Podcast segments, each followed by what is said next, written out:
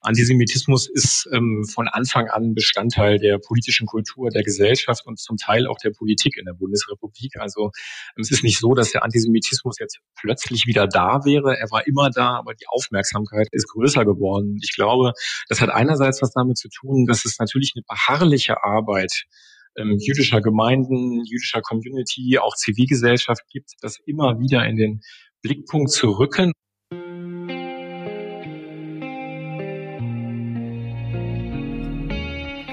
Herzlich willkommen zu der Podcast-Reihe 2021 JLID. Die Abkürzung steht für jüdisches Leben in Deutschland. Genauer genommen geht es um 1700 Jahre jüdisches Leben in Deutschland. In den kommenden Monaten wird dieses Jubiläum auf unterschiedliche Weise begangen werden. Dazu gehört auch diese Podcast-Reihe, in der ich, Mönner Funk und die Moderatorin Chili Kopfeberg mit außergewöhnlichen, interessanten und spannenden jüdischen, aber auch nicht jüdischen Gästen sprechen werden. Wie stellt sich die Lebenswirklichkeit von Juden und Jüdinnen in Deutschland dar? Und was macht sie aus? Darüber werden meine Gäste hoffentlich unterschiedliche Auskunft geben. Denn wie ein jüdisches Sprichwort bereits sagt, gibt es bei einem Gespräch zwischen zwei Juden mindestens drei Meinungen. Was es nicht geben wird, ist die Wahrheit über jüdisches Leben, sondern ein pluralistisches und buntes Meinungsbild. Heute spreche ich mit Samuel Salzborn. Er wurde 1977 in Hannover geboren und studierte Politik, Soziologie, Psychologie und Rechtswissenschaft. Salzborn ist der Ansprechpartner des Landes Berlin zu Antisemitismus und Professor für Politikwissenschaft an der Justus-Liebig-Universität in Gießen. Hallo Samuel, ich freue mich sehr, heute mit dir zu sprechen. Hallo, ganz herzlichen Dank für die Einladung. Du bist ja der sogenannte Antisemitismusbeauftragte des Landes Berlin. Wie sieht denn eigentlich so dein Alltag aus? Also vielleicht muss man zunächst mal sehen, dass Berlin ja bisher das einzige Bundesland ist, das ein Landeskonzept zur Antisemitismusbekämpfung entwickelt hat. Mhm. Der Berliner Senat hat das 2019 schon verabschiedet, das heißt ein Landeskonzept zur Weiterentwicklung der Antisemitismusprävention. Und darin sind viele Bereiche angesprochen, die ressortübergreifend und in ähm, enger Verbindung mit Zivilgesellschaft, jüdischer und nicht jüdischer Zivilgesellschaft vom Senat, vom Land Berlin verfolgt werden. Da geht es um Bildung, da geht es um Wissenschaft, da geht es um innere Sicherheit, da geht es um Justiz, auch die Stärkung jüdischen Lebens in der Berliner Stadtkultur und insgesamt den Bereich der Prävention. Wenn man das zusammenfasst, könnte man sagen, es steht eigentlich auf drei Säulen, nämlich die Verbindung von ähm, Prävention, Intervention und Repression. Und das mhm. sind auch alles Aspekte, die ganz unterschiedlich meinen Alltag prägen. Das geht los bei natürlich einer engen Vernetzung mit der ähm, zum Glück starken Zivilgesellschaft in Berlin, engen Austausch mit der jüdischen Community, Unterstützung von Bündnissen, Unterstützung von Aktivitäten, beispielsweise auch sowas wie Hertha BSC, einer der Bundesligisten in Berlin, hat die IRA-Definition ähm, vor einiger Zeit angenommen. Das ist so ein Alltagsbeispiel. Ähm, mhm. Das geht aber ähm, darüber hinaus, dass auch natürlich mit anderen Senatsverwaltungen und den Bezirken für die Nicht-Berlinerinnen und Berliner, Berlin besteht aus zwölf Bezirken, die eigentlich alle Großstadtcharakter haben, dass da viel Austausch stattfindet, lokale Bündnisse gegen Antisemitismus gegründet werden, aber auch so ein Vorgang wie zum Beispiel im letzten Jahr bin ich darauf hingewiesen worden auf die Eastside Gallery, ähm, berühmtes ähm, touristisch attraktives ähm, ähm, Teil in Berlin, wo auch ein, ein ähm, Kunstwerk ähm, mit mhm. enthalten ist. Vaterland heißt das, das in der Vergangenheit immer wieder antisemitisch beschmiert worden ist. Und dann ja. habe ich mit einer tollen Zusammenarbeit mit der ähm, lokalen Denkmalschutzbehörde im Bezirk Friedrichshain-Kreuzberg und mit dem Eigentümer, das steht nämlich auf einem Privatgrundstück, ähm, dieser Teil dieser Eastside Gallery, ist hinbekommen, dass ähm, das gereinigt wurde, restauriert wurde und man zukünftig quasi da ähm, immer aktiv werden will, wenn das ähm, entsprechend passiert.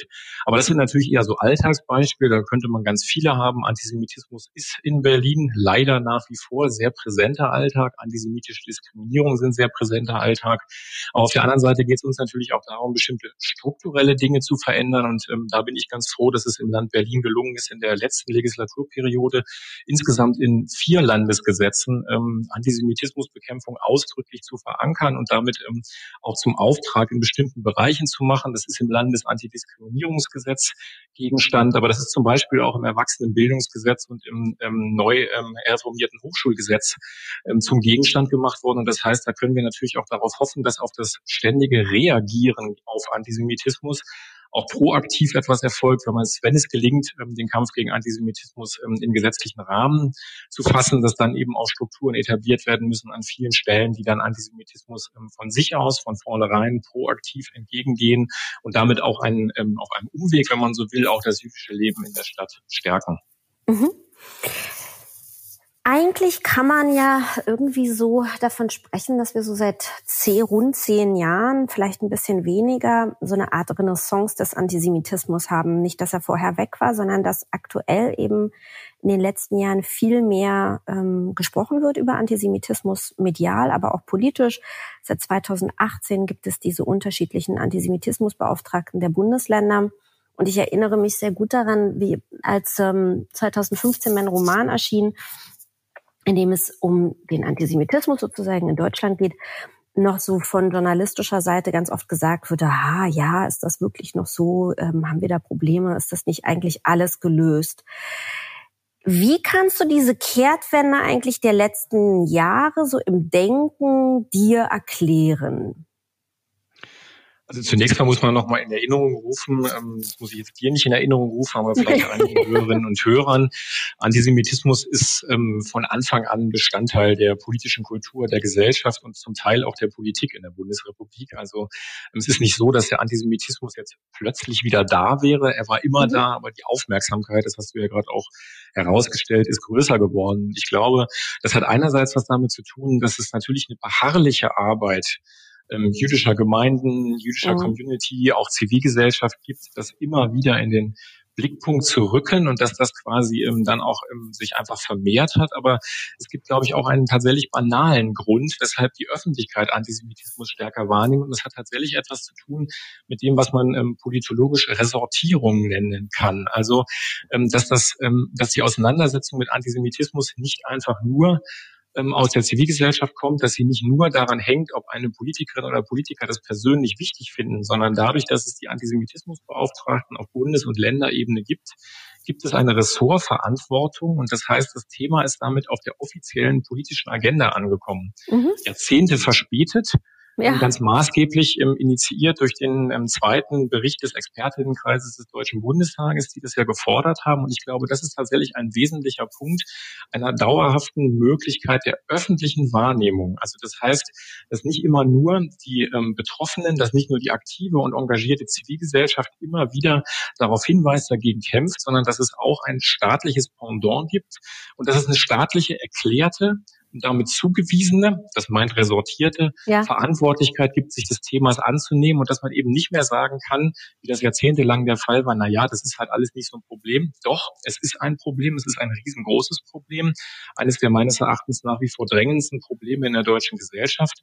Und dafür leisten dann eben auch die Zuweisung von Verantwortlichkeiten einen entsprechenden kleinen, aber wichtigen Beitrag. Mhm. Deshalb klein, weil natürlich ähm, die Kritik aus der Zivilgesellschaft und die Auseinandersetzung ähm, in dem Zusammenhang einfach der ganz, ganz zentrale ähm, Punkt sind. Aber ähm, die kann jetzt eben auch entsprechend unterstützt und flankiert werden und auf einer offiziellen Ebene präsent bleiben. Wie sieht die Zusammenarbeit zwischen den einzelnen Antisemitismusbeauftragten der Bundesländer eigentlich aus? Trefft naja. ihr euch oder wie kommuniziert ihr miteinander oder ist es doch wirklich sehr, ja, sehr unabhängig, die, äh, die Arbeit? Konzentriert ihr euch einfach wirklich so sehr auf euer eigenes Bundesland? Also natürlich ist mit Felix Kleinert Bundesbeauftragten mhm. Kollege für das gesamte Bundesgebiet zuständig und hat da die entsprechende Verantwortung. Aber ansonsten gilt erstmal das Prinzip des Föderalismus mhm. im politischen System der Bundesrepublik, also Länderzuständigkeit und Verantwortlichkeit. Aber es ist klar, dass man in vielen Bereichen voneinander lernen kann, dass es Erfahrungen gibt. Ich habe gerade schon angesprochen, Berlin hat bisher als einziges Bundesland ein Gesamtkonzept zum Kampf gegen Antisemitismus. Ich hoffe, dass hier noch viele Länder folgen werden, diesem Beispiel folgen werden. Ähm, und ähm, das heißt natürlich, Natürlich gibt es auf vielen Ebenen Länderzuständigkeiten. Stichwort Gesetze habe ich auch schon mal angesprochen. Sehr viele Bereiche der Gesetze, wenn wir etwa im Bereich Inneres oder Bildung ähm, denken, sind oft einfach auch Ländersache und nicht Bundesangelegenheit. Aber nichtsdestotrotz gibt es eine Vernetzung zwischen den Antisemitismusbeauftragten. Wir haben eine sogenannte Bund-Länder-Kommission, ähm, der immer der Bundesbeauftragte und im Co-Vorsitz der ähm, Landesbeauftragte desjenigen Landes, Landes vorsteht, das den Vorsitz in der Ministerpräsidentenkonferenz innehat. Mhm. Bis Ende Oktober war das dann auch tatsächlich Berlin, war auch ich dann zusammen mit Felix Klein Co-Vorsitzender. Und ich glaube, ein paar Sachen kann man auch herausstellen, die wir dann auch gemeinsam erreicht haben, die man alleine nicht hinbekommen würde. Also zum einen eine klare Erklärung ähm, der Bund-Länder-Kommission gegen ähm, anti-israelischen Antisemitismus, mhm. ähm, der da, ähm, den wir konsensbildend, herge die wir konsensbildend hergestellt haben. Und ganz, ganz wichtig, glaube ich, ist auch eine gemeinsame Erklärung der Kultusministerkonferenz zusammen mit unserer Bund-Länder-Kommission und dem Zentralrat der Juden in Bezug auf Antisemitismus in der Schule. Das ist deshalb so wichtig, weil Schule und Bildung eine der größten Baustellen im Bereich Prävention meines Erachtens mhm. sind, aber eben auch Bildung ist Ländersache und insofern ist es, glaube ich, ein großer Meilenstein, dass hier eine gemeinsame Erklärung ähm, mit Inhalten, die angegangen werden sollen, ähm, erwirkt würde und eben auch dann ähm, das nicht nur bei einer Erklärung zu belassen, sondern auch in drei Jahren dann zu überprüfen, was hat geklappt, was hat nicht geklappt, wo muss man weiter nachsteuern. Mhm. In deinem Buch Kollektive Unschuld geht es ja vor allem eigentlich um diese ja, absurde Vorstellung kann man schon sagen. Ähm, ich mache das immer so als so ein Bild schon seit Jahren irgendwie fest. Es ist, als wäre so ein 1933 so ein Raumschiff irgendwie gelandet mit so einer Handvoll böser Männer, ja, und dann haben die das ganze Land Deutschland also irgendwie in Angst und Schrecken versetzt und dazu dann auch noch diese ganzen geliebten Juden umgebracht. Ne? Also es gibt ganz wenig. Wir haben das ja auch an diesen Zahlen von, ich glaube, letzten oder vorletzten Jahr, ja, 80 Prozent glauben sozusagen, dass ihre Groß- oder Urgroßeltern nichts oder nur ganz wenig von der Judenvernichtung gewusst haben. Also es gibt da so eine ganz große Diskrepanz zwischen ähm, zwischen Schuldabwehr ne, und ähm, und einem Verständnis dafür, wie das eigentlich damals eigentlich überhaupt dazu kommen konnte.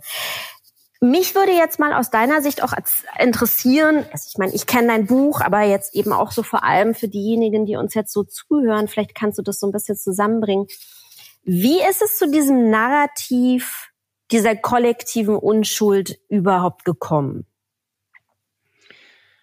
Also es ist insofern, glaube ich, ein interessanter und wichtiger Punkt, ähm, weil neben den ähm, Werten, die du gerade angesprochen hast, den Einstellungen, ähm, wo viele Menschen glauben, die eigenen Großeltern hätten quasi mit dem Regime nichts zu tun gehabt, stehen ja die historischen Fakten, dass weit unter ein Prozent in irgendeiner wie auch immer weit gefassten Weise ähm, überhaupt äh, Jüdinnen und Juden oder auch andere Verfolgte ähm, unterstützt haben. Also das heißt, es gibt ein riesiges Klaffen zwischen historischer Realität und heutiger Wahrnehmung. Und das hat, glaube ich, ganz maßgeblich damit zu tun, dass wir ja von Anfang an in der Bundesrepublik, und ich sage deshalb von Anfang an, weil schon im ersten Deutschen Bundestag als eines der ersten Gesetze, das der erste Deutsche Bundestag beschlossen hat, war ein Straffreiheitsgesetz. Also das heißt, ein mhm. Großteil der Täterinnen und Täter natürlich nicht der Hauptkriegsverbrecher. Die sind im Haupt Nürnberger Hauptkriegsverbrecherprozess angeklagt und ähm, verurteilt worden und auch in manchen Folgeprozessen. Aber in, in, der Frage der breiten Verankerung wurde eben sehr früh sofort die Straffreiheit in den Mittelpunkt gerückt. Und ich glaube, da muss man ein Wechselspiel sehen. Einerseits aus einer massiven Ignoranz, zunächst mal in Bezug auf Antisemitismus, aber auch einem großen eigenen Opfernarrativ. Da spielen mhm. in der Frühgeschichte der Bundesrepublik, aber die Debatten haben wir auch noch in den 1990er Jahren, ähm, Opfererzählungen eine Rolle, bei der man sich nach und nach immer heraus ähm, äh, genommen hat, so zu so tun, als sei man selbst Opfer gewesen, mhm. etwa über das Thema Flucht und Vertreibung, etwa über das Thema Bombenkrieg und das immer über eine historische Entkontextualisierung. Also Ursachen wurden ausgeblendet und vor allen Dingen die Frage der Involviertheit und auch die Frage, dass Täterschaft ja nicht erst beginnt am ähm, Punkt des handgreiflichen Mordes oder gar mhm. des Massenmordes, sondern sehr, sehr, sehr viel früher. Bei Alltagsdiskriminierung, bei Beteiligung am Nationalsozialismus, bei Unterstützung des Regimes, bei Beteiligung an bestimmten Ritualen, beim Profitieren aus Enteignungen. Mhm. Und der Nationalsozialismus und auch die Vernichtungs, ähm, äh, die Vernichtungspolitik war ja nicht ähm, einfach eine, die ähm, weit ab vom Alltag der Menschen stattgefunden hat, sondern sie ist ähm, in jeder Stadt, in jedem Dorf in irgendeiner Form durch Außenlager von Konzentrationslagern, durch das System der Zwangsarbeit und ähnliches permanent im Alltag sichtbar gewesen. Und ich ja. glaube, es ist dieses Ineinander, einerseits sich selbst zum Opfer machen zu wollen, das sehen wir etwa auch in den 50er, 60er Jahren in der Literatur, im Film, in den Heimatfilmen, die es mhm. da gegeben hat, ähm, bei denen ähm, quasi eben das Opfernarrativ massiv bedient worden ist, massiv gestärkt worden ist. Es hat kaum und viel zu wenig juristische und auch politische Auseinandersetzungen gegeben und zugleich im Prinzip auch keinen wirklichen Bruch mit dem Antisemitismus. Mhm. Also die angesprochenen Heimatfilme zeigen immer noch Bilder eines einer idyllischen Natur, wo der Feind von außen kommt. Ja? ja. Also eine Grundannahme, die auch auf antisemitische Motive weiter Bezug nimmt. Das ist teilweise dann in Anti-Amerikanismus oder auch in ähm, mhm. Antikommunismus umgelenkt worden. Aber eine ernsthafte Auseinandersetzung mit Antisemitismus beginnt in der Bundesrepublik auf der öffentlichen Ebene eigentlich erst in den späten 70er, frühen 80er Jahren. Und auch da kommen die Impulse nicht aus der deutschen Gesellschaft, sondern sie kommen ähm, aus, ähm, kommen von außen. Sie kommen etwa durch die Serie Holocaust, mhm. sie kommen durch bestimmte wissenschaftliche Forschung ähm, amerikanischer Historiker oder auch Politikwissenschaftler wie Raul Hilberg beispielsweise, die quasi überhaupt diesen Impuls geben, auch überhaupt zunächst mal für die Forschung den Blick darauf zu lenken, dass es, dass das NS-Regime nicht einfach eine Diktatur war, der alle ausgeliefert waren, mhm. sondern dass es in erheblichem Maße um Partizipation der Deutschen an diesem Regime ging, aktive Partizipation auf vielfältigen Ebenen. Und die Schlüsselklammer dafür war eben der Antisemitismus. Ja, ja, das war total interessant. Letztens saß ich in einem äh, in einem Panel und so und wie das ja immer ist, dann ist man durch mit dem Panel und ähm, in diesem Panel vorher sagte ich aber erklärte so ein bisschen ja, wo vielleicht die Schwierigkeiten auch liegen äh, in Bezug auf die Bildung und dass man, ich bin ja auch selber auf eine normale Schule gegangen und war dann auch in so einem, äh, hatte so einen KZ-Besuch und so weiter. Und ich erinnere mich noch, wie so ein Mädchen dann da umgekippt ist und keiner, es gab keine Vor-, keine Nachbetreuung. Ne? Also diese Kinder wären sozusagen wurden, ich weiß nicht, wie das heute gemacht wird, aber damals noch sozusagen einfach so, so Wandertag. Heute gehen wir ins KZ und am nächsten Tag ging ganz normal der Unterricht weiter. Das heißt, diese Tra Retraumatisierung, die natürlich auch stattgefunden hat von diesen Bildern und so, die wurde überhaupt nicht aufgefangen und auch keine Erklärung sozusagen. Ne? Man war quasi alleine damit. Und dass das natürlich auch zu einer starken Abwehr führen kann, dann ähm, im Nachgang, ne? also all diese diese Sachen, also keiner will mehr vom Holocaust hören und lass mich mit dem Holocaust in Ruhe und so. Und im Anschluss an dieses Panel kam dann jemand zu mir, wirklich schon ganz, ganz alt, also locker über 80 Jahre, und sagte, ja, ähm, mit uns wäre man ja auch ins, äh, ins KZ gegangen und das war ganz unproblematisch. Wir haben das sehr, äh, sehr gut überlebt. Und zwar auch deshalb, weil man uns das so eindrücklich erklärt hat. Da war eben eine gemeine Räuberbande, äh, die hat die Juden umgebracht. Ja, also das war total interessant.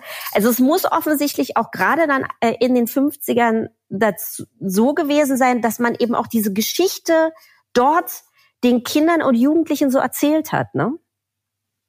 Ja, das ist tatsächlich ähm, der ähm, Gerhard Paul, ein Historiker aus Flensburg, hat das mal ähm, tatsächlich auch untersucht, wie Täterinnen und Täter ähm, wissenschaftlich, aber auch in der öffentlichen Debatte ähm, dargestellt worden sind. Und insgesamt kann man sagen, da gab es immer unterschiedliche Entwicklungen. Also ähm, mal die Fokussierung auf Hitler als Person oder eine kleine Elite, beispielsweise der SS, mal die Fokussierung alleine auf bestimmte Wirtschaftseliten, mal die Fokussierung auf besondere Grausamkeit, also besonders grausame, besonders brutale Täterinnen und Täter. Und was man insgesamt dabei aber sehen kann, ist, dass bei all diesen Prozessen immer eine Exterritorialisierung stattfindet. Ja, also das, was, was du jetzt gerade beschrieben hast, so irgendwie quasi, es wirkt so, als hätte es mit der Gesellschaft nichts zu tun gehabt. Genau, genau das ist auch jahrzehntelang das, was genau auch ähm, dann die öffentlichen Täterinnen und Täterbilder waren, immer etwas, wo man es auf andere abschieben konnte und vor allen Dingen eines vermeiden konnte, nämlich was hat das mit der eigenen Gesellschaft und was hat es mit der eigenen Familie zu tun? Ja. Weil wenn wir uns nochmal vor Augen halten, weit weniger als ein Prozent hat in irgendeiner Form oppositionell agiert gegen den Nationalsozialismus oder gar Jüdinnen und Juden unterstützt, geholfen, ähm, versucht, ähm, sich gegen die Verfolgung und gegen die Diskriminierung und auch gegen den, den Massenmord zu stellen, dann heißt das, dass es weit über 99 Prozent nicht getan haben. Und das heißt, ja. in Deutschland gibt es im Prinzip so gut wie keine Familie, die frei ist von einer solchen Involvierung in das NS-Regime. Wie gesagt, nochmal betont, das muss nicht heißen, das war jetzt der, der ähm, handgreifliche Massenmörder, aber die mhm. Involvierung, die Zustimmung war extrem hoch.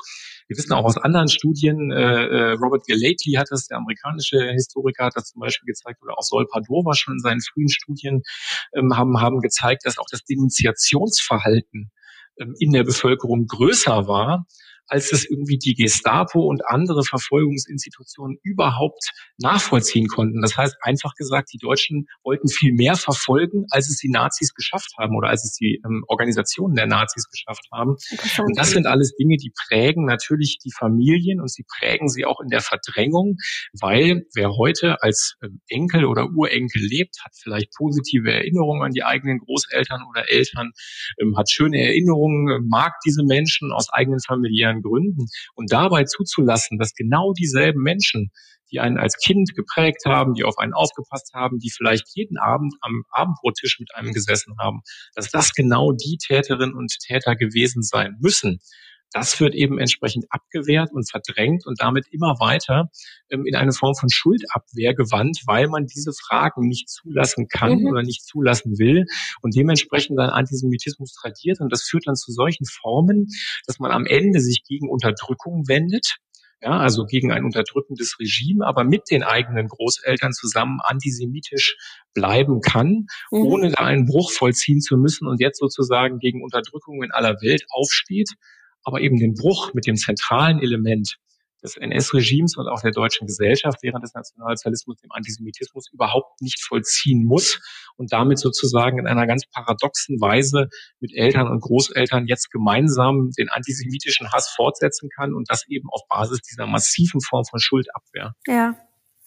Es gibt ja nicht nur alternative Erzählungen zur Vergangenheit, über die wir gerade auch gesprochen haben, sondern aktuell scheint es gerade in Historikerkreisen extrem en vogue zu sein, den Holocaust mit allen Mitteln, ja, also intellektuellen Mitteln vor allem, als Kolonialverbrechen umzudeuten. Mich würde interessieren, wie du dazu eigentlich stehst. Also ich halte das wissenschaftlich betrachtet, wenn wir es etwas salopp sagen, für Quatsch.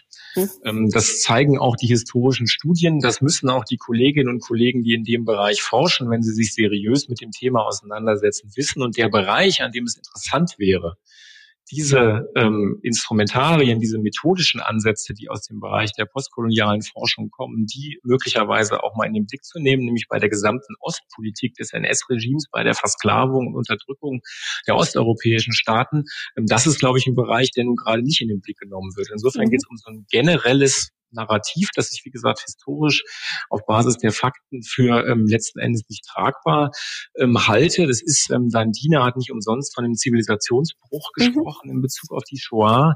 Ähm, das ist nicht quasi einordnenbar oder quasi ähm, in, in Kontext zu setzen mit anderen Formen von Verbrechen, was überhaupt nicht sagt, das auch ganz klar betont, dass es natürlich im Kolonialismus, im Imperialismus massive Formen von Verbrechen, von rassistischen Verbrechen gegeben hat, derer man sich auch stellen und mit denen man sich befassen muss.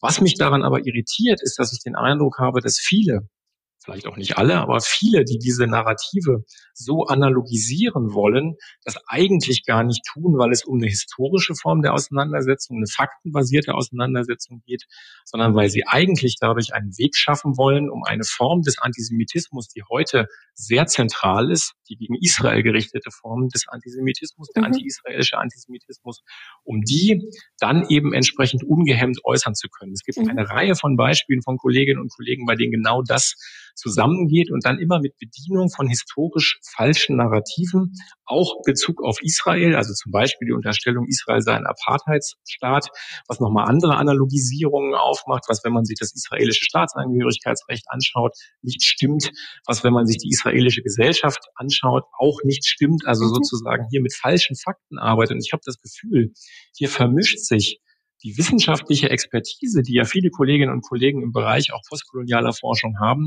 mit einem bestimmten aktivistischen Interesse. Und ich glaube, das tut der ganzen Auseinandersetzung überhaupt nicht gut, weil es auf der anderen Seite den Blick auf das Thema Postkolonialismus zugleich verstellt, mhm. weil man dann wer das quasi analogisieren will, wer die Shoah und Postkolonialismus analogisieren will, faktisch eben gegen historische Fakten argumentiert und sich damit auch aus dem Kreis für eine ernstzunehmende Diskussion von vornherein selbst ausklammert. Glaubst du das? Also ich habe vor zwei oder drei Tagen habe ich ähm, ein Essay von Jehuda Bauer in einer Berliner Zeitung gelesen, ähm, der sozusagen auf Dirk Moses und so weiter eingeht. Und ich meine, nun ist Jehuda Bauer jetzt auch schon sehr alt und ich habe dann so einen Moment, habe ich so gedacht, oh mein Gott, so was ist, wenn jetzt sozusagen diese ganzen großen bekannten, renommierten Holocaust-Forscher natürlich jetzt auch verschwinden, ja, also aufgrund sozusagen der äh, der Biologie und Lebenserwartung und so. Und ich habe so gedacht, es ist sozusagen, sie werden immer älter, ne? Und gleichzeitig kommt sozusagen so eine neue neue Riege an an, an Historikern, die sich sehr viel sehr viel Raum so erarbeiten mit eben dieser mit diesem Thema, über das wir gerade auch gesprochen haben. Und ich wirklich große Sorge, dass es wie so einen, ja, wie so einen wissenschaftlichen Shift irgendwie geben wird und man kaum noch in der Lage ist, äh, dagegen, also weil es so, so einen breiten, weißt du, es findet so viel breiten Anklang, diese Position. Wie erlebst du das? Also spürst du das auch, dass sie so viel Anklang äh, finden oder oder hast du da eigentlich gar keine Sorge? Weil mir macht das wirklich Sorgen, wenn ich das irgendwie lese und mitbekomme, wie viele das mittlerweile auch so sind. Naja, Sorgen habe ich andauernd. Also ja. glaube ich, ähm, bei jeder Entwicklung muss man die Sorge haben, dass sie sich ähm, umkehrt oder also bei jeder positiven Entwicklung der Auseinandersetzung gegen Antisemitismus, dass sie sich umkehrt oder dass bestimmte ähm, erarbeitete, zum Teil ja mühselig erarbeitete Erkenntnisse auch wieder wegbrechen. Allerdings bin ich mir nicht ganz so sicher, ob das wirklich so passiert, weil ähm, Historikerinnen und Historiker sind am Ende die Wissenschaftsdisziplin, die vielleicht in Verbindung mit manchen Sozialwissenschaften ähm, doch auch ähm, am Ende ihrer Argumentation ähm, die Frage von Fakten und Tatsachen in den Mittelpunkt rücken, mhm. nicht von Narrativen, nicht von Erzählungen, nicht von dem, was irgendjemand glaubt, was irgendwie sein könnte. Und ich sehe auch, dass es gerade bei denen, die in dem Bereich diskutieren, immer wieder auch Leute gibt, die an einem bestimmten Punkt sagen, nee, also jetzt wird's wirklich absurd.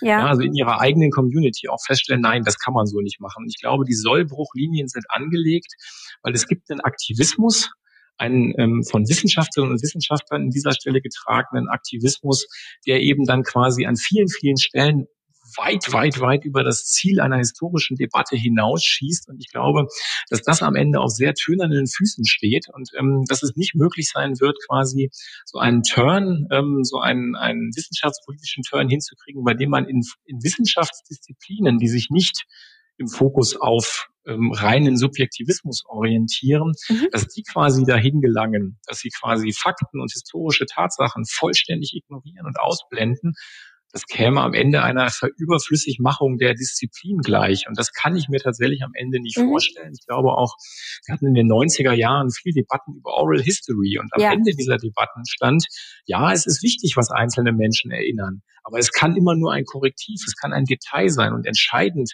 ist nicht, was irgendjemand erinnert. Entscheidend ist nicht, ob irgendjemand glaubt, die eigenen Großeltern seien keine Nazis gewesen, das kann man erklären, das kann man psychologisch erklären, das kann man soziologisch erklären, aber das ist nicht die Geschichte, das sind nicht mhm. die Tatsachen. Und nochmal auch in Bezug auf Israel gesprochen, es kann ja sein, dass irgendjemand behauptet, Israel sei ein Apartheidsregime, aber die tatsächlichen Fakten des politischen Systems, der Rechtsordnung, des Staatsangehörigkeitsrechts, der Demografie, der gesellschaftlichen ja. Demografie, der Frage, wer sind Bürgerinnen und Bürger Israels? Ich glaube, es sind um 15 Prozent der Bürgerinnen und Bürger Israels sind keine Jüdinnen und Juden. Mhm. Ja, auch der Alltagserfahrung, ähm, ähm auch von von arabischen Israelis, das steht dem alles entgegen. Und das heißt, wir haben ein immer monströser werdendes Narrativ, das sich, glaube ich, selber in der immer weiteren Übersteigerung, und ich glaube, das hat, das hat wirklich was mit Aktivismus und nicht mit mhm. Wissenschaft zu tun, mhm. dass das letzten Endes auch seine eigene Seriosität abgräbt und damit zugleich auch neben dem massiven Schaden, dem das ähm, in Bezug auf die Auseinandersetzung mit Antisemitismus ähm, ähm, bedeutet, auch den berechtigten Anliegen seriöser Forschung im Bereich des Kolonialismus, auch denen am Ende entgegensteht. Und ich glaube nicht, ich kann mir schwer vorstellen, dass das quasi sich tatsächlich auf eine lange Sicht hin ähm, durchsetzt. Gleichwohl teile ich deine Sorge in Bezug auf die gerade tagesaktuelle Gegenwart, weil ähm, äh, diese, diese Ansätze, die diese Analogisierung betreiben wollen, überschlagen sich ja geradezu mhm. fast täglich mit neuen, ähm, mit neuen entsprechenden Superlativen. Und das ist natürlich für die öffentliche Debatte, auch gerade für Menschen in der öffentlichen Debatte, die nicht im wissenschaftlichen Bereich aktiv sind, ähm, eine Sache, die extrem verstörend ist und die quasi dann letzten Endes auch einfach nur darauf zielt, ein Meinungsklima herzustellen. Aber diese Meinungs, dieses Meinungsklima basiert eben meines Erachtens auf sehr, sehr dünnem Fundament. Und ich ähm, habe immer noch das Vertrauen, auch gerade in eine Wissenschaftsdisziplin wie die Geschichtswissenschaft, die sehr, sehr lange etabliert ist, die sehr, sehr klare methodische Standards hat, dass das nicht wird durchhaltbar sein, auch und gerade in dieser Disziplin nicht. Also ich bin dankbar für deinen Optimismus. Ähm, ich äh, bin dann nur wirklich, also aktuell mache ich meinen mein Master in Philosophie an der HU und bin dort auch konfrontiert, war das letzte, letztes Jahr ganz besonders in, äh, in einer Arbeit, die ich schreiben musste für ein äh, Hauptseminar zur kritischen Theorie, wo ich dann sozusagen in dieser Arbeit von dem Dozenten, Professor berichtigt wurde und ähm, immer wenn ich sozusagen von Antisemitismus sprach, wurde, wurde, wurde ich sozusagen berichtigt, das sei das sei antisemitischer Rassismus, ja, also man müsste das sozusagen als antisemitischen Rassismus bezeichnen und und ähm, es, ich hätte irgendwie nicht ordentlich klar gemacht, dass ja Antisemitismus ähm, ähm, ähm, dem Überbegriff sozusagen Rassismus untergeordnet werden sollte. Und das ist ja so, ein, so eine totale Standard. Also wir reden hier von der HU, ne? So, wir reden vom, von von der von der Fakultät äh, der Philosophie und ähm, und es ist wie un, unmöglich sozusagen mir auch unmöglich und ich merke das und ich rede ja auch mit anderen Juden und Jüdinnen, die die im Moment sozusagen im akademischen Bereich auch irgendwie studieren oder tätig sind, da noch gegen anzuargumentieren. Kannst du vielleicht mal noch mal erklären, vor allem für die Hörer, Zuhörer dieses Podcasts, warum Antisemitismus und Rassismus zwei verschiedene Sachen sind? Also ich glaube, bei den Debatten, die wir zum Teil in diesem Kontext, die du exemplarisch geschildert hast, erleben, erleben wir so ein bisschen, dass ähm, ohne jetzt den konkreten Kollegen zu kennen und ihm auch ohne ihm zu nahe treten zu wollen, aber dass die Forschungsentwicklung der Antisemitismusforschung der letzten 70, 80, 90 Jahre ähm, sagen wir mal positiv nicht wahrgenommen wurde und auch die Entwicklung von Antisemitismus nicht, weil ähm, dass es eine Verbindung von Rassismus und Antisemitismus historisch gibt, ist ja offensichtlich. Also mhm. das heißt, Rassistische Positionen Ende des 19., Anfang des 20. Jahrhunderts waren aufs engste amalgamiert mit Antisemitismus.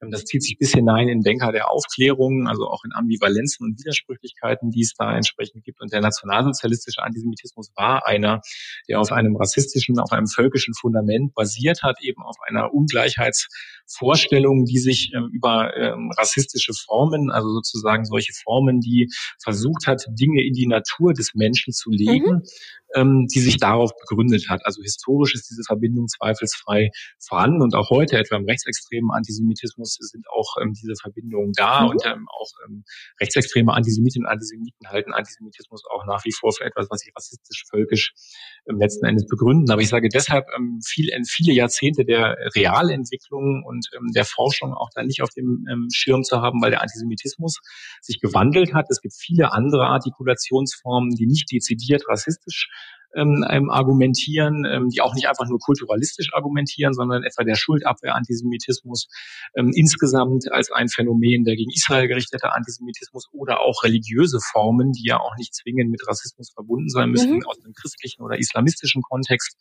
ähm, die da sind, die auch über eigene religiöse, christliche oder islamische Traditionen ähm, verfügen, die einfach auch anders funktionieren. Aber ich glaube, das Entscheidende neben dieser historischen Transformation der Formen von Antisemitismus ist ein systematisches Argument. Mhm. Das war das systematische Argument, das ähm, im Prinzip Jean-Paul Sartre 1945 in einem mhm. Aufsatz, im Übrigen auch in einer philosophischen Zeitschrift, mhm.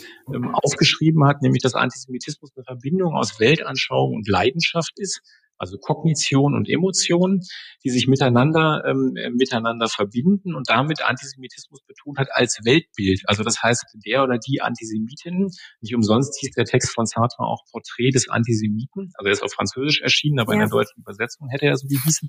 Ähm, ähm, Dabei wird eben quasi betont, Antisemitismus als ein Weltbild, das für die Personen, die an ihn glauben, letzten Endes für alles herhält und alles erklärt und deswegen auch nicht einfach nur ein Vorurteil ist, sondern ähm, mit Ressentiments funktioniert, die auf Projektionen basieren, die als Weltbild funktionieren und die quasi der Struktur folgen, dass etwas Abstraktes nicht verstanden wird. Also mhm. zum Beispiel die moderne Gesellschaft, das Finanzsystem, die Pandemie könnten wir als aktuelles mhm. Beispiel ergänzen und dass dafür nach konkreten Verantwortlichen gefahndet wird und dass diese konkreten Verantwortlichen mit Projektionen, eben weil man selber etwas nicht versteht, belegt werden und man glaubt, dass hinter diesen Verantwortlichkeiten, wenn man gegen diese Gruppe von Menschen, diese einzelnen Individuen, wie auch immer vorgehen würde, dass man damit die Probleme aus der Welt schaffen würde. Also diese verschwörungsideologische Struktur ist dabei ganz, ganz zentral und ähm, dabei eben auch verbunden damit, dass eben dieses Denken, wie gesagt, sich in jedem Bereich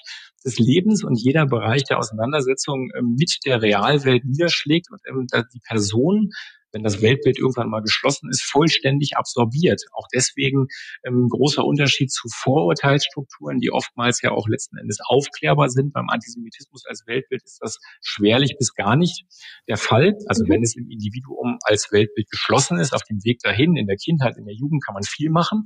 Ähm, und deswegen glaube ich, ist der, der ganz zentrale systematische Punkt, es geht hier um ein Welterklärungsmuster, das sich immer gegen Jüdinnen und Juden richtet, das aber ähm, aus antisemitischer Sicht Gericht alles als jüdisch erklärt was nicht verstanden wird und damit eine ganz grundsätzliche Denkfigur der modernen bürgerlichen Gesellschaft, etwas Abstraktes nicht zu verstehen, das zu projizieren, nach konkreten Verantwortlichen zu fahren, verfahren und das eben aus dem Grund einer eigenen Unzulänglichkeit zu betreiben, bei der es dann am Ende, und das ist dann die emotionale Dimension, darum geht, die aus den Fugen geratene Welt des mhm. Individuums in scheinbar ähm, wieder Einklang zu bringen. Ähm, äh, Bela Grünberger hat es quasi mal auf den Begriff der psychischen Hygiene gebracht, also sozusagen die Welt, die man nicht erträgt, die man nicht versteht, durch letzten Endes antisemitische Projektion am Ende Gewalt und Vernichtung in ein scheinbar psychisches Gleichgewicht zu bringen. Und deswegen hat auch schon Sartre 1945 betont, wird Antisemitismus nicht zu einem Ende kommen. Die Antisemitinnen und Antisemiten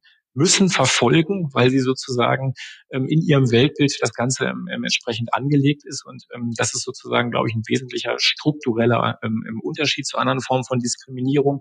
Auch wenn Antisemitismus natürlich oft verbunden ist mhm. mit anderen Formen von Diskriminierung und damit sozusagen auch in dem Individuum, das antisemitisch denkt, einhergeht, damit verbunden ist und es ein entsprechendes Wechselspiel gibt, zum Beispiel ganz besondere zu, zu Antifeminismus oder auch ähm, ähm, ähnlichen Formen von, von Sexismus und ähnlichem, die sozusagen mhm. da auch eine ganz enge Verbindung eingehen. Aber natürlich auch der Rassismus und rassistische Diskriminierung und ähm, der Hinweis auf eine strukturelle Unterschiedlichkeit heißt ja nicht, dass andere Diskriminierung nicht auch problematisch wäre. Selbstverständlich ist sie das, aber um sie oder um alle Formen von Diskriminierung bekämpfen zu können, muss man eben auch begreifen, Antisemitismus funktioniert anders, er hat sich historisch anders entwickelt und muss immer eigenständig adressiert werden und man darf ihn nicht verspiegelstrichlichen. Mhm.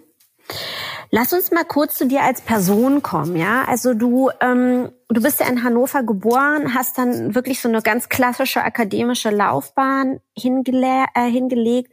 Wie genau entstand eigentlich dein Interesse an diesen ganzen Themen? Antisemitismus, äh, Shoah, jüdisches Leben? Also es sind, glaube ich, unterschiedliche Facetten. Also ähm, einerseits Antisemitismus, andererseits jüdisches Leben. Jüdisches Leben ist, glaube ich, etwas, das hat durchaus viel damit zu tun, dass der langjährige Partner ähm, meiner Mutter ähm, Jude war. Also der ist auch immer noch Jude, ist auch noch in der jüdischen Gemeinde, ähm, da wo er lebt, sehr aktiv. Und insofern war das ein Alltagsbestandteil, das bei mir in Kindheit und Jugend ähm, mhm. selbstverständlich eine Rolle gespielt hat. Ähm, hat aber gar nicht so sehr viel zu tun gehabt mit der Auseinandersetzung tatsächlich zunächst mal mit Antisemitismus. Die hat eine eine, geht, glaube ich, tatsächlich auf eine andere Irritation ähm, zurück. Und zwar auf eine Irritation Anfang der 90er Jahre. Also ich bin in den 90er Jahren politisch sozialisiert und in den 90er Jahren hat es ja ähm, einfach eine Masse an, an rassistischen ja. Brandanschlägen ähm, in, in Deutschland gegeben, auch ein sehr viel verroteres ähm, ähm, mediales Klima ähm, in Bezug auf diese Anschläge. Und ähm, ich ja. war auf einer, auf einer Schule, auf einem Gymnasium, die man, glaube ich, als oder dass man als, als linksliberal bezeichnen kann.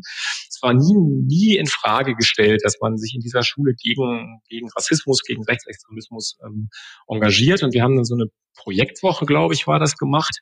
Da ging es auch um den Nationalsozialismus. Und ich habe damals tatsächlich als erstes ein Gefühl ein, ein diffuses Gefühl, das ich nicht einordnen konnte, ist bei mir entstanden, weil ich das Gefühl hatte, man redet über Rechtsextremismus, man redet über Rassismus, man redet über den Nationalsozialismus, was völlig gut und richtig war und bis heute auch ist.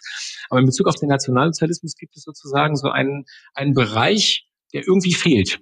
Mhm. Ja, also ich merkte, ich hatte das Gefühl, das war wie gesagt diffus in der Situation, irgendwas mhm. wird trotzdem nicht angesprochen. Mhm. Ich habe das auch in der Schule erlebt. Ähm, ich, äh, in meiner Schulzeit ist der Nationalsozialismus mehrfach Thema gewesen, auch von engagierten, tollen Lehrkräften. Mhm. Und in den meisten Fällen endete das immer an bestimmten Punkten. Also man kam nicht mehr bis zum Krieg. Man hat sich viel mit dem Unterdrückungsregime auseinandergesetzt, aber die Shoah tauchte wenig oder nur randständig oder nur ganz punktuell auf. Und das ist auch das, was ich mit Bezug auf diese Projektwoche meinte. Ich hatte so ein Gefühl, es gibt etwas, worüber doch nicht gesprochen wird. Und ich konnte das quasi da noch nicht kontextualisieren, weil wenn man merkt, es wird etwas ausgeblendet, weiß man ja erstmal nicht, was ausgeblendet Gut. wird. Ähm, und aus dieser Erfahrung und dann auch aus eigener Lektüre, aus ähm, Diskussionen und so weiter, ähm, auch in den 90er Jahren haben wir ja auch einige Diskussionen über Antisemitismus. 96 ist das Buch von Daniel Goldhagen, Hitlers willige Vollstrecker in mhm. deutscher Übersetzung erschienen. Wir haben die Debatte um die Entschädigung von Zwangsarbeiterinnen und Zwangsarbeitern. Und das sind alles Punkte, die quasi äh, mich dann, glaube ich, sehr stark motiviert haben, mich intensiver mit dem Thema auseinandersetzen und rauszukriegen, was ist eigentlich dieser, dieser, dieser Form von, äh, von Unort der Erinnerung, der nicht stattfindet, worum geht's da, ähm, mich da quasi ähm, ähm, intensiver mit zu befassen und dann auch dieses Thema immer intensiver ähm, äh, zu, zu erkennen, auch in Bereichen, ähm, zum Beispiel ähm, die Rechtsextremismusforschung, in der ich ja auch mhm. viele Jahre selbst aktiv war, hat sehr, sehr wenig immer den Antisemitismus im Blick gehabt, obwohl es die zentrale Klammer der extremen Rechte ist. Wenn man eine systematische Literaturrecherche ja. macht, stellt man fest, es gibt ganz, ganz, ganz wenig Arbeiten darüber. Ich habe mit einer Mitarbeiterin, Madana Ionescu, haben wir mal ein Buch ähm, vor gut zehn Jahren über Antisemitismus in deutschen Parteien herausgegeben und dabei festgestellt, ähm, es gibt ganz wenig Studien, selbst zu den rechtsextremen Parteien wie der NPD, die sich ganz dezidiert mit Antisemitismus beschäftigen. Ähm, und das sind sozusagen die Dinge, die mir dann, ähm, als ich einmal anfing zu mhm. merken, mhm. es gibt etwas, was offensichtlich nicht thematisiert wird, mir immer mehr aufgefallen ist und was man an allen Ecken und Enden dann natürlich auch feststellt, als einen systematischen Nichtort der Erinnerung, eine Ausblendung, ein Beschweigen, ein Verdrängen ins Unbewusste. Ähm, und das ist, glaube ich, dann war ein, war ein wesentliches Initial in dem Zusammenhang, auch verbunden mit einem ganz konkreten oder zwei ganz konkreten engagierten Lehrern, die auch das gemacht haben, die zum Teil in dem, dem Ort, in dem ich zur Schule gegangen bin, in dem ich Abitur gemacht habe, in Geschichtswerkstätten tätig waren und ähm, auch da quasi ähm, dann ähm, da den, den Bereich des Antisemitismus in den Blick genommen haben. Und das ist, glaube ich, so klingt ja sehr verquast und sehr zusammen, ähm, zusammengerührt, aber das sind, glaube ich, einfach viele, viele Erfahrungen, die Klar. da zusammenkommen und auch Auseinandersetzungen, die dann auch sich wieder natürlich auch ein Stück mit, mit ähm, jüdischem Alltagsleben ähm, dann auch ähm, wieder verbunden haben. Aber eigentlich war es diese, diese Irritation. Ich glaube, ja. die Irritation ist eigentlich das zentrale Moment gewesen. Du hast gerade eben schon selber auch die Schule angesprochen. Über Bildung wird, ähm, wenn es um Antisemitismusprävention geht, auch viel gesprochen. Und mich würde interessieren, was du glaubst, welche grundlegenden Fehler in der sogenannten Holocaust-Bildung in Deutschland eigentlich in den letzten 76 Jahren gemacht wurden. Also wir haben ein bisschen über ganz grundlegende Fehler schon gesprochen, diese ja. Exterritorialisierung, das ähm, als etwas Äußerliches behandeln, ähm, dann auch sozusagen ähm, so zu tun, als sei der Nationalsozialismus 1933 plötzlich da gewesen, 1945 dann auf einmal wieder komplett verschwunden. Die ganze lange Tradierung, die man bis hinein jetzt ähm, in der Vorgeschichte auch massiv im christlichen Kontext, im christlichen religiösen Kontext, Luther zum Beispiel, aber auch in der gesamten Literatur empfinden könnte, dass das sozusagen ähm, keine Rolle spielt und dass die gesamte gesellschaftliche Dimension dabei ähm, ausgeblendet wird. Das ist, glaube ich, ähm, auch ein Punkt, dass es eine systematische Auseinandersetzung mit Antisemitismus im Schulunterricht, soweit ich sehe. Wir haben ja vor mittlerweile gut drei Jahren auch mal eine Bestandsaufnahme gemacht über Antisemitismus in der Schule mit einem wissenschaftlichen Gutachten. Ähm, äh, soweit es da sich abbildet, dass Antisemitismus als eigenständiger Gegenstand im Prinzip im Schulunterricht außerhalb des Nationalsozialismus nicht auftaucht, obwohl die Brücken mhm. gigantisch sind. Ja, der Musikunterricht ja. könnte sich in Bezug auf Deutschrap damit intensiv beschäftigen, aber im Übrigen auch viel dazu leisten, was Aufklärung in Bezug auf Antifeminismus, Sexismus, ja. Homophobie und weitere Phänomenbereiche angeht. Man könnte es im Unterricht in den ganzen sprachlichen Fächern ähm, intensiv machen, sowohl was ähm, große Literaten angeht, der deutschen, aber auch der fremdsprachigen Literatur ist die Geschichte voll mit Antisemitismus. Aber auf der anderen Seite, und das markiert das andere Problem natürlich auch ähm, mit den Fragen, die was ähm, mit Judentum zu tun haben. Und das ist, glaube ich, die andere Ausblendung. Das hat auch die deutsch-israelische Schulbuchkommission gezeigt. Jüdisches Leben findet in Schulbüchern quasi außerhalb des Nationalsozialismus und außerhalb des Nahostkonflikts mhm. als Selbstverständlichkeit überhaupt nicht statt. Und diese Selbstverständlichkeit der Thematisierung ähm, könnte eben auch genau darin bestehen, ähm, bestimmte Aspekte ähm, jüdischen Lebens in all den Fächern, und sie gehören in alle Fächer, dann auch so selbstverständlich aufzugreifen. Ich sage mal an einem positiven Beispiel, ein großer Berliner Schulbuchverlag hat im Bereich Französisch ähm, eine Lehrbucheinheit, ich glaube siebte, achte Klasse, ist das, ähm, da haben die so Wortlernfelder. Also die mhm. Schülerinnen und Schüler sollen ähm, Vokabeln zu Festen lernen, also mhm. zu festlichen Ereignissen. Da sind so zehn Bilder oder sowas und zehn Wörter, die man zuordnen muss. Und eines dieser Feste, neben Geburtstag und Weihnachten und einer Hochzeit, eines dieser Feste ist das Laubhüttenfest. Mhm. Das ist eine Selbstverständlichkeit, das aufzugreifen. Gerade auch ja. für Frankreich ist jüdisches Leben ein selbstverständlicher Bestandteil des Alltags. Und das kann man, könnte man in allen Bereichen sehr, sehr viel selbstverständlicher machen, mhm. auch beispielsweise in Bezug auf Fachgeschichte, also Weltbilder. Ich denke jetzt an das Fach Physik ja, also irgendwie der Nationalsozialismus hatte spezifische Weltbilder, hatte ganz spezifische Formen auch der Wendung in den Naturwissenschaften im Physikkontext, die sich gegen ähm, Wissenschaft gerichtet haben, gegen Aufklärung gerichtet mhm. haben, die auch gerade in der Physik auch von, von, ähm, von ähm, jüdischen Intellektuellen einfach maßgeblich geprägt waren.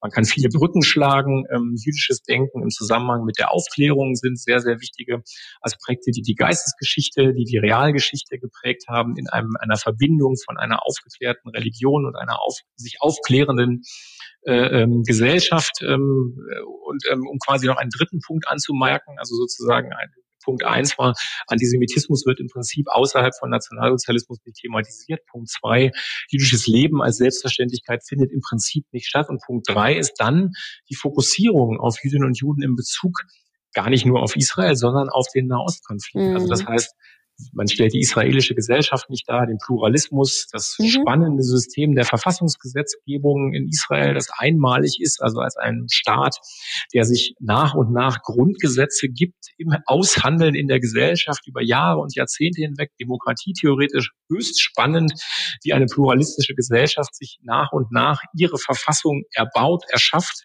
Ähm, all das aber findet nicht statt und die Fokussierung ist dann ausschließlich auf den Nahostkonflikt und das, was wir da in der Schule sehen, ist dann eben extrem einseitig, extrem pro-palästinensisch, mhm. folgt nicht den Grundannahmen des Beutelsbacher Konsenses, also sozusagen entsprechend ausgewogen, pluralistisch, kontrovers mhm. darzustellen, sondern ist überwältigend, überwältigt Schülerinnen und Schüler in vielen, vielen Fällen mit einer einseitigen, ganz ausdrücklich pro-palästinensischen Sicht. Und das ist sozusagen eine andere Form des Problems. Und die verzahnen sich natürlich an vielen, ja. vielen, vielen Stellen ineinander. Ich nehme nochmal das Beispiel Deutschrap. Auch da könnte man natürlich sehen, dass maßgebliche Rapper der, der Deutschrap-Szene ähm, hier natürlich auch eine massive ähm, ähm, anti-israelische Haltung haben, massives ja. Verschwörungsdenken. All das wäre thematisierbar und zwar gar nicht unbedingt, indem man jetzt quasi eine neue Unterrichtseinheit Antisemitismus im Musikunterricht mhm. machen würde, sondern sich mit dem Thema Rap auseinandersetzt. Das ist lebensnah für die Jugendlichen. Und im Sinne des Pluralismus gibt es auch einige Beispiele, die man dagegen stellen könnte. Ich denke beispielsweise an die, Lo an die Antilopengang. Ich denke an Ben Salomo, ja. der ja auch seinen letzten, letzten großen Song im Rahmen des Themenjahres 1700 Jahre ähm, produziert hat, auch mit ein bisschen Unterstützung hier aus Berlin quasi das Ganze mit in Gang gekommen ist. Es gibt also auch die Beispiele, wo man sozusagen daraus Unterrichtseinheiten machen kann und die Jugendlichen beim Thema Rap, das ist lebensnah, das ist, ähm, das ist ihre Schulhofrealität, auch abholen kann und sagen kann, ihr müsst nicht unbedingt den ganzen homophoben, sexistischen und antisemitischen Scheiß hören. Es gibt auch andere und die sind, das als kleine Randbemerkung angemerkt, in vielen Fällen auch musikalisch sogar durchaus ambitionierter. Mhm. Du hast ja gerade auch äh, angesprochen, dass ähm, eines der großen Probleme ist, dass so in Deutschland die Realität, die Lebenswirklichkeit ähm, von jüdischem Leben überhaupt nicht bekannt ist. Nun hat dieses Themenjahr 1700 Jahre genau ja das zum Ziel gehabt, zu sagen, ähm, lasst uns irgendwie äh, Sachen machen, lasst uns ähm, mit Institutionen zusammenarbeiten und lasst uns einen Fokus sozusagen aufs Jetzt legen. Wenn du jetzt so zurückblickst, wir sind jetzt schon irgendwie Ende Oktober, Hast du den Eindruck, dass das konnte sozusagen, das konnte der Verein mit all diesen, ähm, mit all diesen Projekten, die gefördert wurden und so, hat der Verein das geschafft? Ähm, hast du den Eindruck, diese ganzen Projekte, die in den letzten Monaten stattgefunden haben, haben das ein bisschen gefördert, dass, dass in, in der deutschen Gesellschaft ein größerer Blick auf die, auf die aktuelle jüdische Lebensrealität gewährleistet werden kann? Also zunächst mal finde ich die Aktivitäten, die Initiierung auch ähm, zunächst mal des, ähm, des Themenjahres, die Aktivitäten auch ganz äh, aus meiner eigenen ähm, kleinen Perspektive betrachtet, auch die Zusammenarbeit, die es jetzt ähm, von mhm. Berliner Seite mit dem Verein gegeben hat, in vielen, vielen Projekten ähm, ausgesprochen gut, ausgesprochen wichtig und tatsächlich ähm, sehr, sehr großartig und unverzichtbar. Ähm, ich glaube auch, so traurig das ist, dass es in vielen Teilen der Gesellschaft ähm, kein Bild ähm, über das gibt, was jüdische Religion ähm, äh, letzten Endes ausmacht, was Kultur, was Geschichte ausmacht, was den Alltag ausmacht. Was ist ganz am Anfang ja schon mal auch angesprochen, die Pluralität. Ja, also quasi ähm, die Frage, wie bedeutsam ist Religion im Alltag oder ist es manchmal auch nicht und so weiter und so weiter. Das sind, glaube ich, alles Dinge, die nicht verankert sind und es gibt dann auch sehr stereotype Darstellungen des Jüdischen, die gar nicht immer antisemitisch sein müssen, aber in öffentlicher Bebilderung, wenn wir uns anschauen, wie werden Texte über das Judentum bebildert, sind die oftmals sehr, sehr stereotyp mit einem sehr, sehr kleinen Setting an möglichen Bildern, die die Lebensrealität von Jüdinnen und Juden, glaube ich, oftmals in Deutschland ähm, nicht abbilden. Insofern ich find, bin, bin der absoluten Überzeugung, dass es eine extrem wichtige, extrem gute Initiative war. Wir wissen das auch aus anderen Projekten, zum Beispiel vom Zentralrat der Juden, diesem Projekt Meet a Jew, die auch immer wieder berichten. Also da gehen Jüdinnen und Juden Juden, ähm, Schülerinnen und Schüler in Schulklassen und berichten über ihren Alltag, berichten über das Judentum und wo man dann quasi bei jungen Menschen, nicht jüdischen Menschen, ähm, den Effekt hat, dass sie sagen, oh Mensch, du trägst ja auch eine Basecap, du bist ja eigentlich genauso wie ich. Also sozusagen diese Selbstverständlichkeit bei natürlich auch bestimmten Unterschieden in der Frage, ist man religiös oder nicht, wie sieht es aus, wie sieht der Alltag aus. Und ich glaube, das sind Dinge, das erschreckt mich tatsächlich als Wissenschaftler immer wieder, weil ich denke, ja, man kann das doch nachlesen. Ja, es steht ja irgendwie umfangreich geschrieben. Man kann das wissen. Man kann auch, man kann und sollte und müsste wissen, dass Antisemitismus mit Judentum eigentlich nichts zu tun hat. Ja, Antisemitismus ist ein Problem, der und ein Problem mit Antisemitinnen und Antisemiten. Er basiert auf Projektionen und auf absoluten Zerrbildern oder wie Adorno gesagt hat, auf Gerüchten mhm. über die Juden. Ähm, das könnte man alles wissen, aber man weiß es nicht. Und insofern finde ich gerade im Bereich der Bildung, Jugendbildung, schulische Bildung, auch außerschulische Bildung, aber in diesem ganzen Sozialisationsprozess das absolut zentral, weil offensichtlich das Wissen hochgradig defizitär ist. Dennoch darf man einen Fehler nicht machen. Ich glaube, man darf den Fehler nicht machen, zu hoffen, dass man mit so einem Themenjahr, auch wenn man es nochmal verlängert, sofort die Gesellschaft verändert. Mhm, Weil diese Gesellschaft, die bundesdeutsche Gesellschaft, ist auch eine, in der wir nach wie vor manifest 15 bis 20 Prozent Antisemitinnen und Antisemiten haben. Die werden wir mit Wissen über Judentum nicht aufklären.